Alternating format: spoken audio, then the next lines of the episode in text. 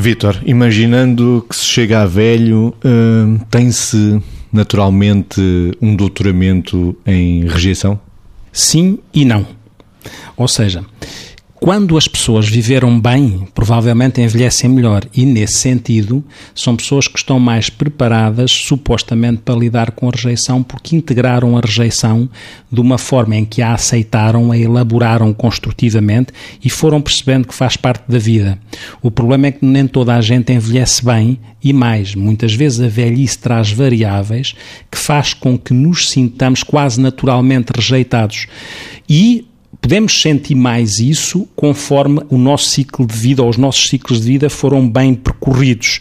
Porquê? Porque há perda de competências, há a sensação de que os outros podem olhar para nós de forma diferente, há a sensação de que, como supostamente temos menos utilidade para os outros, então os outros podem se afastar de nós ou que nos podem repelir por características que lá está, são mais dos outros, que é serem confrontados com o seu próprio processo de envelhecimento e muitas vezes afastam-nos. Mas para perceber isto tudo, significava que o tal doutoramento em rejeição tenha sido feito numa boa faculdade da vida e nem todas as faculdades, como nas outras, nem todas as faculdades são boas, não é? E se for uma boa faculdade da vida, provavelmente a pessoa pode integrar isto, mas é claro que a velhice traz um risco muitas vezes acrescentado do sentimento de rejeição pelo próprio processo natural da velhice e, portanto, cabe a todos mais uma vez, não só a quem se sente rejeitado, mas a quem supostamente rejeita, para que de uma forma sistémica atenue o impacto daquilo que muitas vezes a velhice traz e que é duplica o sofrimento. Margarida. Estava a pensar em duas coisas aqui importantes. Uma é, uh, depende do contexto em que a pessoa se encontra.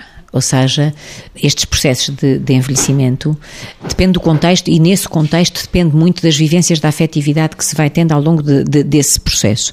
A outra coisa que estava a pensar é que para quem rejeita as pessoas mais velhas, é preciso fazer um exercício de capacidade empática, ou seja, colocar-se no papel de quem já é mais velho, porque ser mais velho é condição de ter vivido muito e, em última instância, essa é a ambição de uma grande parte de todas as pessoas.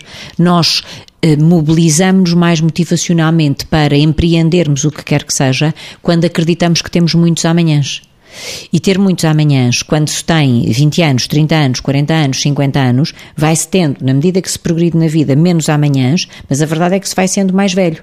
E, portanto, como se vai sendo mais velho, e isso é o que todos queremos ser, temos que empatizar com quem já é para não rejeitarmos. Este é um aspecto. Agora, quem está nesse papel de se sentir mais velho, mais debilitado, mais limitado, depende muito do contexto em que está, essa a sua forma de sentir e depende de outra coisa, que é a capacidade adaptativa, e isso já é mais um processo individual, da pessoa às suas próprias limitações. Ou seja, uma boa forma da pessoa não se sentir rejeitada é, em vez de quando tem 70 anos, querer continuar a fazer as mesmas coisas, sejam elas de ordem física ou outra, que fazia quando tinha 20 ou 30, vale a pena ir redescobrindo, ou seja, vale a pena ir se reinventando para coisas novas que agora são mais proporcionadas ao momento de vida e às suas condições atuais. Eu sinto-me tanto melhor quanto mais fizer o que posso do que quanto mais quiser fazer o que desejo e me confrontar com a frustração de já não poder. Há que viver e dar sentido ao vivido. Em cada momento.